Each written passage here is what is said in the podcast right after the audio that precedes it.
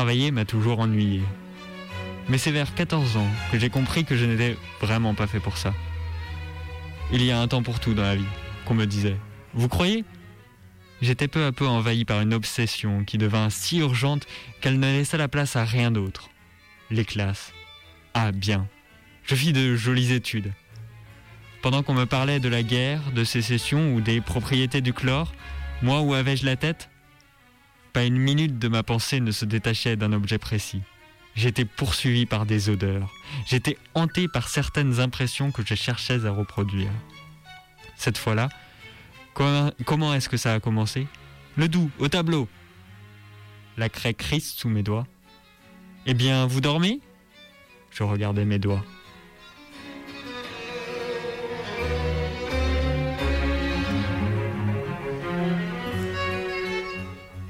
Cela vous tient par tout le corps. On ne sait pas, d'abord, de quoi il en retourne. On a l'envie de rien faire. On traîne, on est lourd. Tout ce qu'on entreprend, tout ce qu'on entreprend paraît oiseux, bien particulier. Il n'y a pas moyen de fixer son attention sur ce que les gens vous disent. Alors on se cache pour être seul. Il faut souvent mentir pour en avoir la possibilité. Quand je suis seul, enfin, mes regards s'attachent à tous les objets, comme ils luisent. Il règne une lumière inaccoutumée. Les moindres aspects du monde sont tout un coup pleins de sens. Est-ce que je viens de retrouver la clé d'un grand secret perdu? Il s'établit un mystérieux rapport entre moi et tout ce qui m'entoure, une espèce de complicité. Je reste immobile à m'attendre. Je n'y suis pas encore, ça vient. Il y a aussi la peur qu'au premier geste, toute l'illusion se défasse comme un mannequin.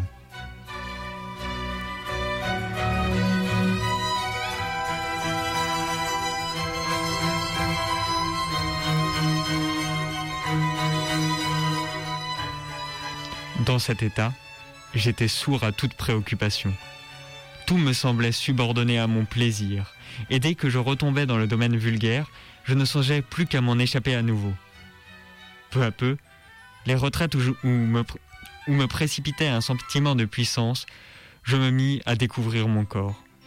Je ne lui connaissais guère que la faculté de frapper. Je n'avais de lui qu'une science globale. Toute une géographie se révélait. J'étudiais mes territoires, leurs dépendances, leurs aptitudes. À chaque propriété de moi-même correspondait une qualité des objets extérieurs. Je découvris le froid, le chaud, le poli, le râpeux. Mes mains se prirent à aimer certaines formes, certaines surfaces répondaient au désir de mon front, de mes pieds, etc. Bientôt, je variais les éléments de ces expériences. C'est ainsi que je fus amené à fuir un peu moins mes semblables, ils devinrent solidaires du, solidaires du décor où je me jouais une pièce sans fin. La connaissance de moi-même, toute récente, m'entraînait à saisir chez les autres et la beauté et la laideur, gaucherie ou souplesse, tout m'émouvait, car je savais le passage subtil d'une aptitude à un geste, et je frémissais des associations physiques que me représentait mon esprit. Au fur et à mesure que je perdais ma sauvagerie, le miracle s'étendait sur ma vie comme une nappe de pétrole sur l'eau il la recouvrait tout entière.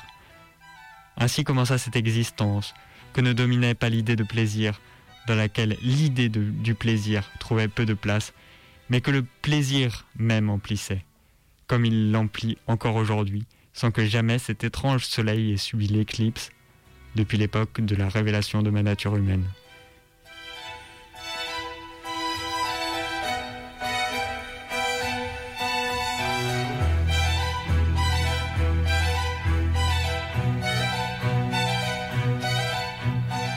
Dès lors, je jugeais différemment les hommes et leur manière de vivre.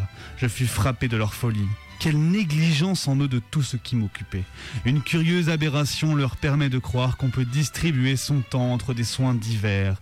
Je savais bien qu'ils se trompent. Ce n'est pas trop de chaque heure du jour pour adapter mon corps et tout mon esprit au grand vertige dont je fais mon affaire.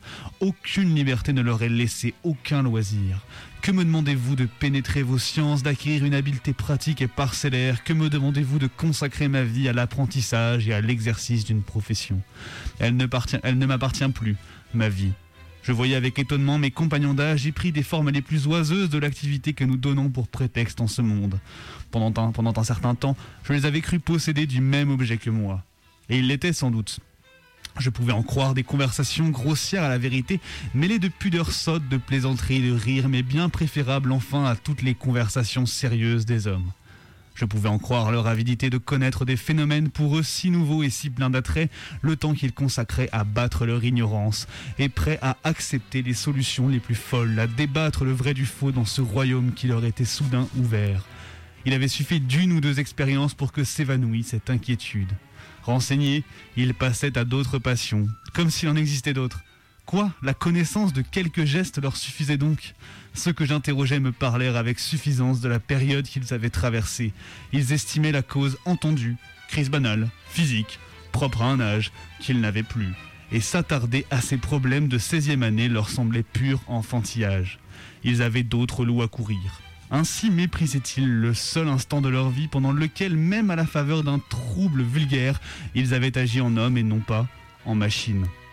À quel hasard devais-je ne pas avoir chaviré avec eux dans l'indifférence précoce? Toujours est-il que je restais seul avec mes hantises, et ce besoin pressant sur lequel je commençais d'avoir des clartés passagères.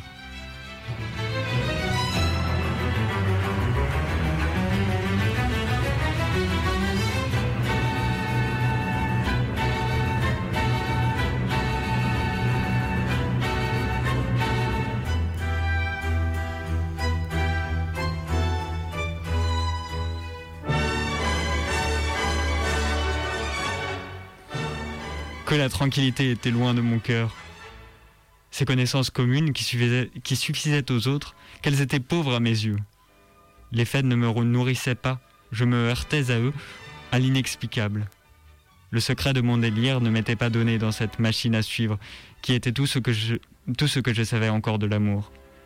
Et même cette fureur des corps, je voyais si généralement abandonner l'étude dès les leçons élémentaires, était toujours pour moi la source de découvertes renouvelées les détails infinis de la volupté, les chemins sans nombre du plaisir, j'avais à les apprendre, le même émerveillement qu'à la première révélation.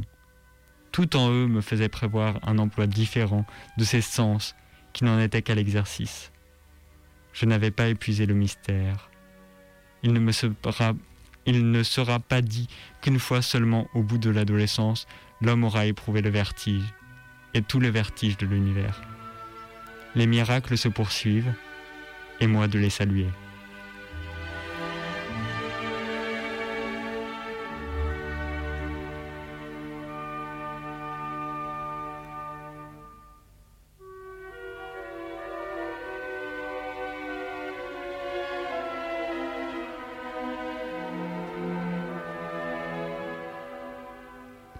Je vaquais ainsi aux soins d'une vie tourmentée par les désirs et les désordres, quand il advint naturellement que Marie m'aima et que je me demandais si je l'aimais. Il est malaisé de saisir l'amour dans son commencement. Il se présente emmêlé à une ardeur moins rare qui le masque. On ne voit pas son visage. Je n'y pensais guère et Marie n'en parlait pas. Je ne croyais pas qu'il eût dans les plaisirs assez vifs que nous goûtions ensemble un principe nouveau auquel je fusse étranger. Je me louais simplement, au premier jour, de l'emportement de mon amie et je me laissais aller au ton romantique qu'elle mettait à toute chose. Il donnait à nos relations un caractère exceptionnel qui ne me déplaisait pas. Que d'autres abandonnent aux modistes l'imagination et ses écarts, pour moi j'ai toujours aimé les dérèglements de l'esprit, et je regrette de, de ne pas les rencontrer plus souvent chez les femmes. Il n'y avait donc rien d'étonnant, l'abus de ce mot, n'est pas si habituel, à ce que Marie parla fortuitement, fortuitement de son amour au cours d'une phrase. Et toutefois, je ne m'y trompais pas. Je feignis de ne pas y croire. Je suppliais Marie de ne pas introduire une notion inutile entre nous. Il m'a paru aussitôt qu'il était trop tard. Mon ami m'aimait et me l'avoua.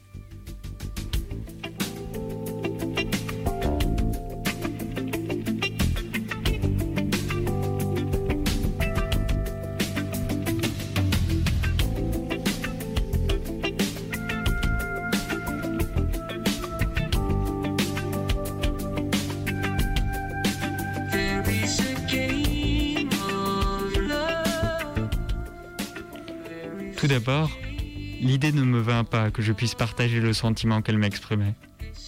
Je m'évertuais à en localiser l'origine. J'interrogeais Marie. Elle ne me donne pas grand éclaircissement d'un état déjà constitué, sur lequel elle répondait de façon contradictoire.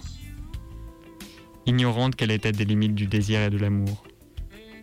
Ce qui me frappait à le considérer en elle, dans ce mouvement inconnu à mon cœur, c'était son caractère impérieux, l'impossibilité de transfert un autre objet, si facile à celui qui n'éprouve que le feu de sa nature et qui peut, dépiter, le porter ailleurs. Ma vanité ne se rendait pas à ce spectacle. Elle n'était pas rassurée. Je ne comprenais pas qu'on m'aimât ainsi.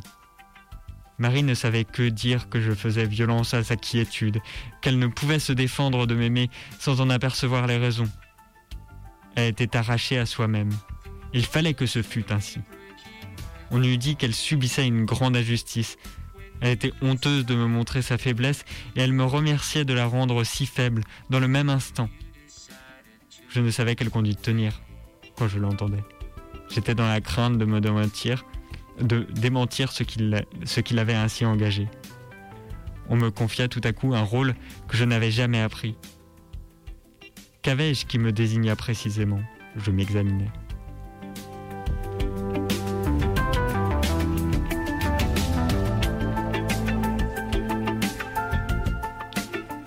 Tout prendre, je n'étais vraiment qu'un amoureux médiocre. Mon physique n'est pas de ceux dont on attend qu'ils éveillent les passions.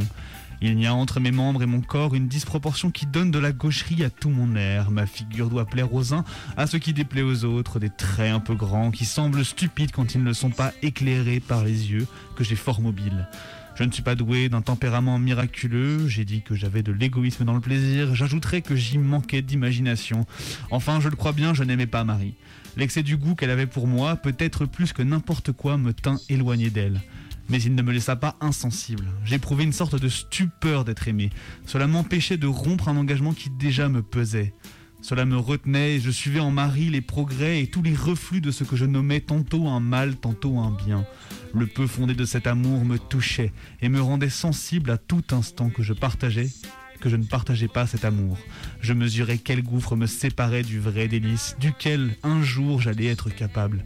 J'accédais à l'idée de l'amour sans avoir encore jamais aimé.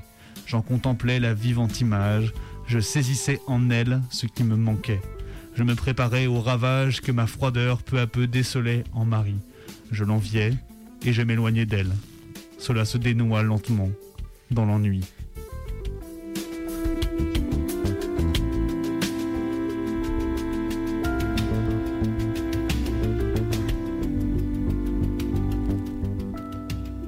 J'abandonnais alors toute ma frénésie. Mais comme les eaux troublées s'apaisent et se dissipent, leurs rides pour refléter à nouveau le paysage qu'elles ont accoutumé d'accueillir, qu'elles ont l'accoutumé d'accueillir. Cette agitation vaine, en se calmant, laissa renaître dans mes abîmes le visage de l'amour qui s'était un jour miré dans mes yeux.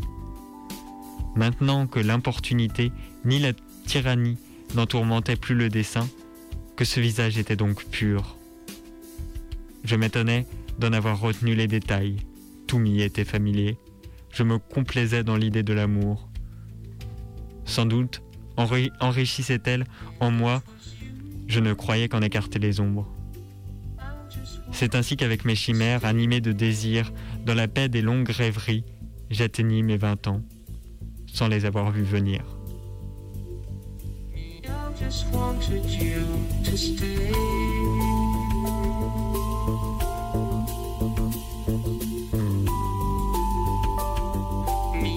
Just wanted you to stay.